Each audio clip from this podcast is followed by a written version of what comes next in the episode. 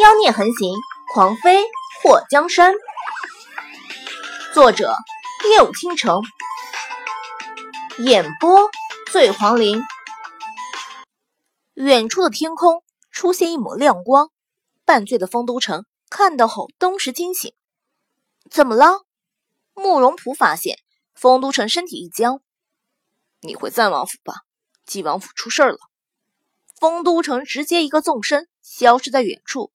留下慕容仆一个人站在原地发呆，看到丰都城跑得比兔子都快，慕容仆气得直跺脚。丰都城，不带你这样的！慕容仆刚要追上去，就感觉周围风声阵阵，还没等他跑开，就觉得身体一紧，两条粗粗的绳子套住了他的身体，两边一紧，就把他给困住了。什么人，真是大胆！快放开我！你们知道我是谁吗？慕容仆不断的挣扎。阿普，你还折腾什么？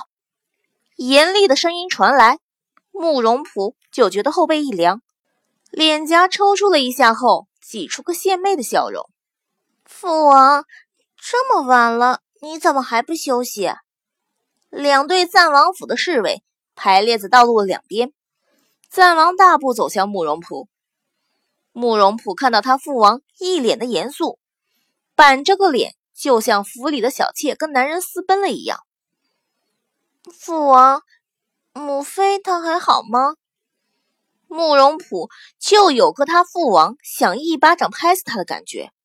他四周瞧了瞧，此时特别期盼他哥能出现救救他，要不然他母妃出现也行啊。他不要一个人面对他父王喂。赞王不过四十多岁的年纪，成熟稳重，有着年轻男人不具备的魅力。此时看到失踪了好多天的女儿，竟然大摇大摆的在街上乱逛，他真有那么一个冲动，想打两巴掌。不过听到慕容普问他母妃的时候，赞王想到自从在慕容普失踪后，整天泪流满面的王妃。一想到如果他打了慕容普，他那护女儿的王妃肯定和他翻脸。忍了忍，他重重的呼出一口气。这些天，你去什么地方了？赞王眼眸眯了一下。慕容普知道，今天他既然被抓住了，就万万没有逃掉的可能。为了不惹他父王生更大的气，他决定坦白从宽。我在一个朋友那里。朋友？哪个朋友？慕容普撅嘴。父王，这是女儿的秘密。秘密？你这知道？你失踪的这些天，父王和你母妃提心吊胆的。你可知道？为了找你，父王差点把整个京都挖地三尺。慕容普小声嘀咕：“那是你没找对地方。”你说什么？女儿说：“父王英明神武，女儿这不就被你给找到了吗？”说吧，这些天你都和谁在一起？他要是能被自己看着长大的闺女给糊弄住，那他就不叫慕容赞。女儿真不能说。我看你是真想挨板子。赞王眉头蹙起，慕容普突然扁了扁嘴：“父王，你欺负人！我要告诉母妃，你想揍我。”赞王看到慕容普那要哭的模样，就觉得头疼。来人，送郡主回府。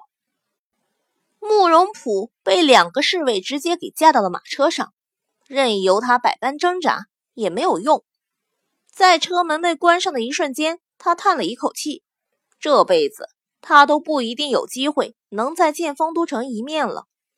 等他嫁到龙鳞国，也不知道还有没有回到大齐国的可能。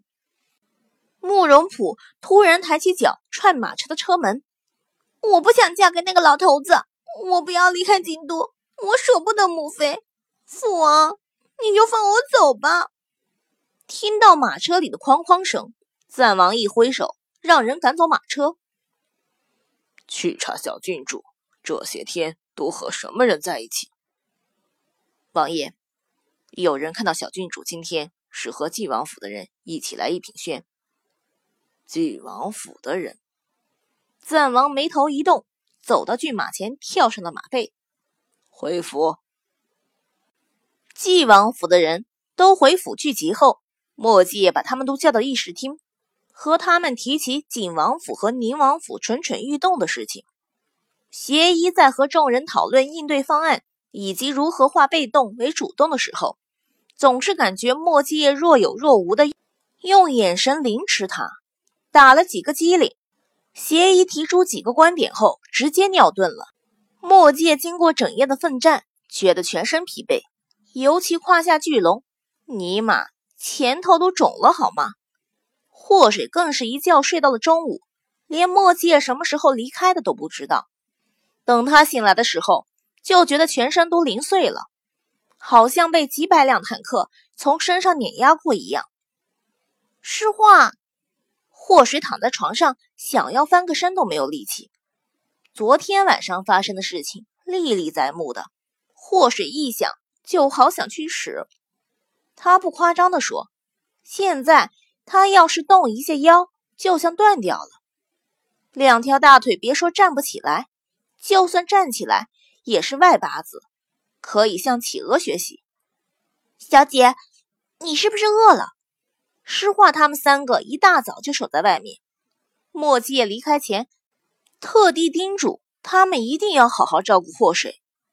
祸水看到钱嬷嬷和赵丽娘也在，我今天怕是起不来了。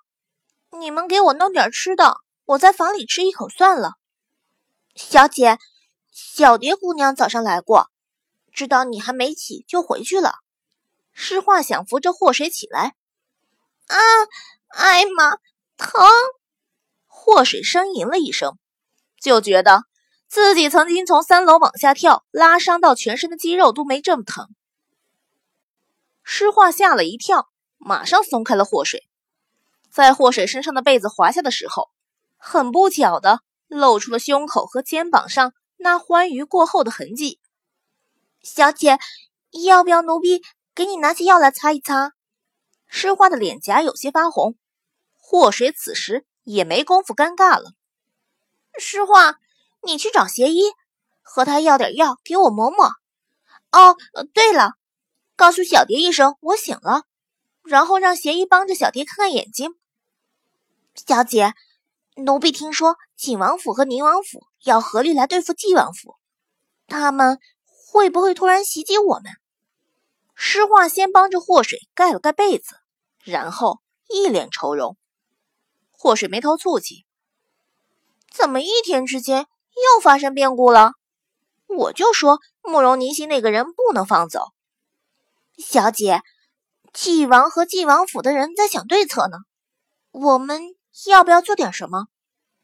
诗画，你和赵丽娘还有钱嬷嬷这些天就要注意些大家的饮食就好，厨房那边你们多费心。等下，我告诉你几样菜谱，你做给他们吃。祸水觉得自己现在爬都爬不起来，帮不上什么忙，也就别添乱了。当即想出了几个可以补肾，呃，不是补身的菜谱，让诗画记下。等赵丽娘和钱嬷嬷把早饭端上来的时候，诗画去找鞋衣和栾彩蝶。祸水被两个人扶起来，穿好衣服后，他靠着床边。就觉得生不如死。钱嬷嬷和赵丽娘没想到墨阶这么凶残，刚刚成婚就把他们家小姐折腾成这样，在心里都觉得墨迹也太不怜香惜玉。要是他们知道昨天晚上是祸水强烈要求，不断要要要要的话，估计下巴能摔地上。栾彩蝶知道祸水醒了，在花卷的陪同下来到祸水的房间。小蝶，快过来让我看看。祸水招呼栾彩蝶来他面前。栾彩蝶刚坐在床边，诗画就把邪医给带来了。邪医走进内室，看到祸水那模样，脚一软，转身就想离开。邪医，看到我，你跑什么？祸水一使眼色，钱嬷嬷和赵丽娘把内室的门给堵住了。王妃，属下是忘记带药箱了，正想回去取。邪医干笑了一声，拿出了折扇。这大冬天的，扇什么扇子啊？你要是觉得热，就少穿点儿。诗画，去帮着邪医把药箱拿来。祸水让诗画去拿药箱，邪医没办法，走到桌前，不敢再逾越一步。不知道王妃找属下来有什么事情？祸水看到邪医心虚的不敢看他，我只是想问问，你昨天给墨界的药好练不？啊？你别误会，我只是突发奇想，准备在京都城开一个男科医院，专治各种疲软无力。如果你能多练点儿，我们合作。祸水嘴角勾起，非常财迷的看着邪医。邪医打了个冷战，就觉得祸水这看人的眼神没比墨迹好多少，都让人觉得头皮发麻。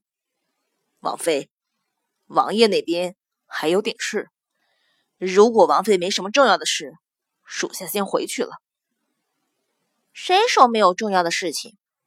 我找你来，其实是有一件事求你。祸水觉得下下邪医就好，千万不能太得罪，毕竟。他还要邪医帮着栾彩蝶治眼睛。王妃千万不要说求字，属下不敢当。王妃有什么事情，尽管吩咐。